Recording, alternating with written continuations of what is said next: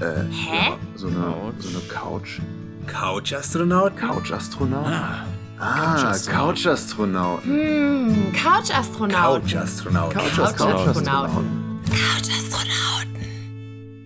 Hallo und herzlich willkommen bei den Couch-Astronauten, unser Weltraumpsychologie-Podcast vom Österreichischen Weltraumforum. Wir begleiten euch durch die aktuelle Corona-Zeit und schauen, was wir von Astronautinnen für uns dafür lernen können. Mit euch auf der Couch sitze heute ich. Ich bin Alex Hofmann und ich bin Psychologin. Und heute soll es um ein ganz bestimmtes Gefühl gehen, was wahrscheinlich der ein oder andere von euch erleben wird. Und zwar um das Thema Aggression. Da denkt ihr euch jetzt wahrscheinlich, ach, das gibt's doch gar nicht im Weltraum. Aber falsch gedacht. Auch Astronauten können mal ausrasten. Und das schauen wir uns direkt mal genauer an. Dafür reisen wir aber erstmal von unserer Couch runter auf den Beifahrersitz von Lisa Nowak.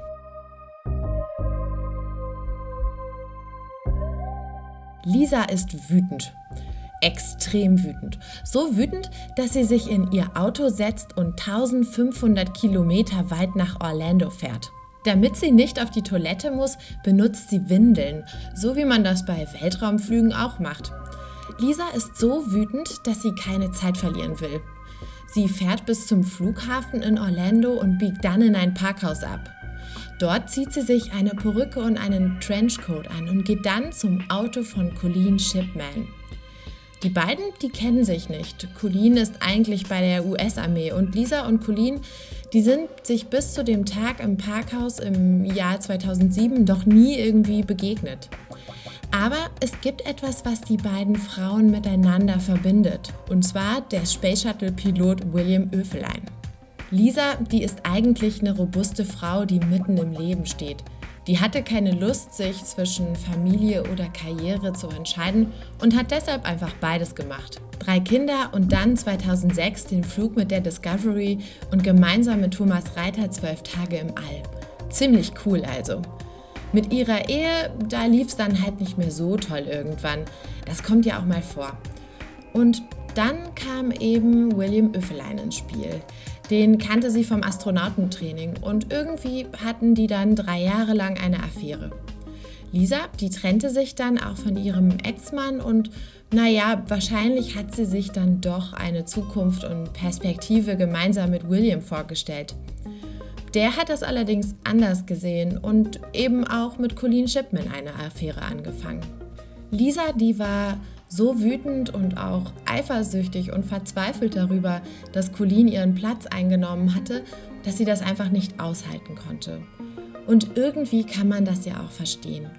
Lisa, die kannte aus ihrem Leben, dass sie alles selbst in die Hand nehmen und, und umsetzen kann. Dass es für jedes Problem eine Lösung gibt und dass Dinge kontrollierbar sind, wenn man sich nur ganz doll bemüht. Dass Colleen und William ihr da eine andere Erfahrung vermitteln, das konnte Lisa nicht auf sich sitzen lassen. Und ja, schnappte sich dann eben kurzerhand ihr Auto, die Windeln, die Perücke, aber auch ein Pfefferspray, ein Messer und ein Luftgewehr. Sie wartet dann unten im Parkhaus und als Colleen zu ihrem Auto geht, kommt Lisa auf sie zu. Erst ein Vorwand, damit die beiden ins Gespräch kommen, aber dann sprüht Lisa Colleen das Pfefferspray mitten ins Gesicht. Lisa, die bekommt später ein Jahr auf Bewährung wegen Körperverletzung und Colleen, die beginnt mit William eine feste Beziehung. Aber alle fragen sich, wie kann es sein, dass eine Astronautin, die ja extra dafür ausgesucht wurde, kontrolliert und klar zu reagieren, so aggressiv wird und so aggressiv handelt? Denn eigentlich hat Lisa ja gelernt, mit Emotionen umzugehen. Gerade Astronauten sind ja bekannt dafür, auch in kniffligen Situationen einen klaren Kopf zu bewahren.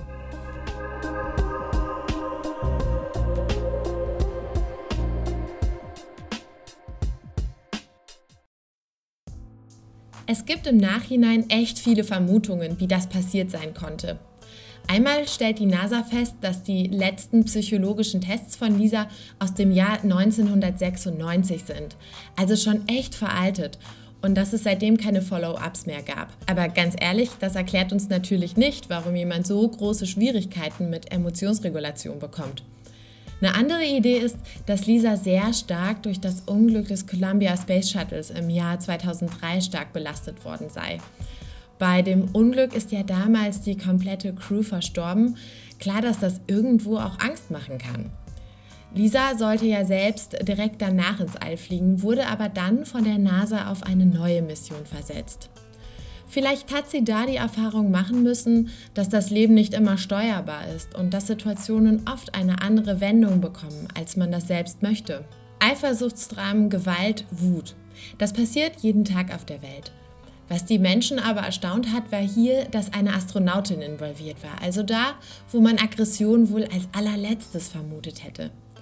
Das ist natürlich total unrealistisch und was wir uns merken sollten ist, in jedem Mensch steckt Aggression und das ist eine Tatsache und die ist an und für sich aber gar nicht so schlimm.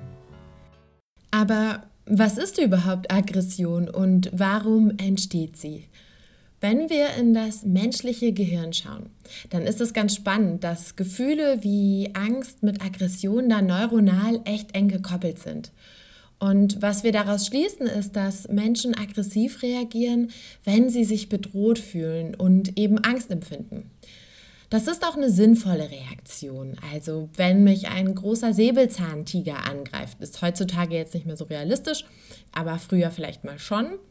Ähm, also wenn der mich angreift, dann habe ich ja so drei Optionen. Und zwar folgende. Also entweder ich stelle mich tot, ich laufe weg oder ich greife den Tiger selbst an.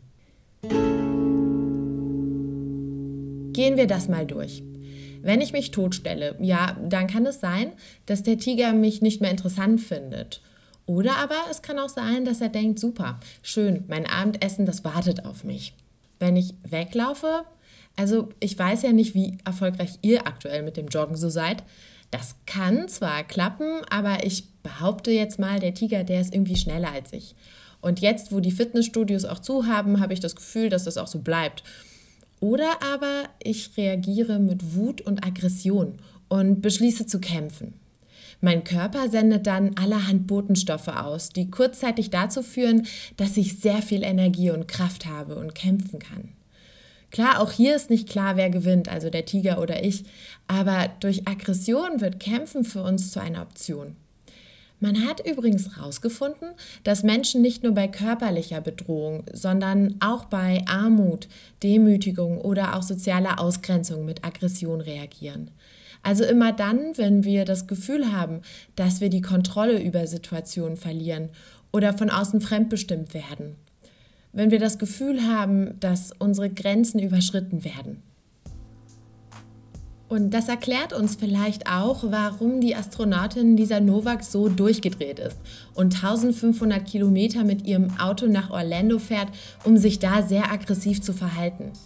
Und auch wenn wir jetzt mal auf die aktuelle Situation schauen, also auf Corona, dann werden wir bemerken, dass viele Menschen deutlich aggressiver geworden sind als noch vor vier Wochen. Und das ist auch ganz normal und verständlich. Viele Menschen erleben einen maximalen Kontrollverlust durch Corona. Also wir dürfen nicht mehr raus, wann und wie wir wollen. Wir dürfen keine Freunde sehen, Kurzarbeit, Kitas haben zu, die Festivals im Sommer fallen aus. Und nichts davon haben wir selbst so entschieden, sondern das haben andere für uns gemacht. Wie lange das so sein wird, das weiß auch keiner. Also es gibt in vielen Punkten dann auch keine Perspektive, die uns dann irgendwie beruhigen könnte. Und auch wenn diese Entscheidungen rational ganz sinnvoll sind, macht das natürlich mit uns emotional was. Und das braucht man sich dann auch gar nicht irgendwie schönreden. Das ist einfach so. Was hier jetzt ganz wichtig ist, es ist nicht schlimm, wütend zu sein. In unserer Gesellschaft werden Aggression und Wut so ziemlich verpönt. Wir haben immer höflich zu sein, der Klügere gibt nach, wir sollen uns zusammenreißen, brav sein. Das sind alles Regeln, die wir kennen, aber eine Sache ist da im Verständnis ziemlich schief gelaufen. Ich meine, es ist ganz klar, es ist absolut nicht okay, anderen Menschen irgendeine Form von Schaden zuzuführen. Aber es ist total in Ordnung, das Gefühl von Wut in sich zu spüren und das auch mal sich selber zu erlauben. Und gerade jetzt wäre das auch mal wichtig, dass wir darüber reden. Nicht nur, wie brav und vernünftig wir sind, wie wir uns an alle Regeln halten, sondern auch, dass wir Wut spüren. Und zwar viele von uns. Und dass man das miteinander auch mal teilen kann. Was dann passiert, ist nämlich, dass sich Wut wieder reduziert, dass wir uns verstanden fühlen und mit anderen verbinden. Was sonst nämlich die Sache ist, ist, dass man seine Wut eher so ja in Kleinigkeiten auslebt. Also mit dem Auto dichter auffährt, andere beim Supermarktbesuch mit dem Einkaufswagen anrempelt, grimmige Blicke. Das erlebe ich im Moment echt häufig und dabei wäre es ja eigentlich viel effektiver, einfach mal eine gute Freundin anzurufen und sich mal eine halbe Stunde gemeinsam richtig aufzuregen, wie doof das alles ist. Dass man keine Lust mehr hat, dass man raus möchte, dass man auf ein Festival möchte und dass man das irgendwie alles gar nicht gut findet. Ein wichtiger Begriff ist hier auch die positive Aggression. Wir haben ja eben schon gelernt, dass sich bei Aggression so einiges im Körper tut. Ganz faktisch formuliert, ich funktioniere für eine kurze Zeitdauer eigentlich besser, als wenn ich einfach faul auf meiner Couch herumliege. Das kann man nutzen. Studien haben herausgefunden, dass zum Beispiel Sportler, die Aggression verspüren, ohne jemandem jetzt irgendwie weh zu tun, schlichtweg eine bessere Leistung bringen. Also, wenn ihr so richtig wütend seid, weil euch aktuell einfach alles nervt, schaut mal, ob sich diese Wut nicht in positive Energie umwandeln lässt. Vielleicht eine Runde schnell joggen gehen. Hilft auch übrigens bei der Flucht vor Säbelzahntigern. Weil was noch nie funktioniert hat, ist sich selber zu sagen, jetzt beruhig dich doch einfach mal. Ich kenne keinen Menschen, der diesen Satz gehört hat und sich schlagartig entspannt hat. Also lieber die Wut mal rauslassen auf eine konstruktive Art und Weise, nicht so wie Lisa Nowak. Ich habe in meiner therapeutischen Arbeit ja viel mit Menschen zu tun, die irgendwie ein Thema mit Wut haben. Und da nutzen viele Menschen sogenannte Skills. Also damit meinen wir, dass sich Menschen Kompetenzen einüben, um in Stresssituationen besser damit umzugehen. Konkret könnt ihr euch da sowas wie Anti-Stressbälle, Therapieknete oder aber auch sowas wie scharfe Chili-Bonbons vorstellen oder auch eben Sport- oder Achtsamkeitsübungen. Viele der Menschen, die ich begleite, sagen, dass ihnen sowas hilft. Also gerade wenn die so richtig akuten Stress verspüren, richtig hochfahren, ähm, dass das entspannend wirken kann und dass die sich damit wieder ganz einfach runterregulieren können. Und ich finde, das ist eine ganz gute, einfache Methode, die keinem schadet und ähm, mit der man sich gut runterfahren kann, wenn man mal so richtig hochfährt.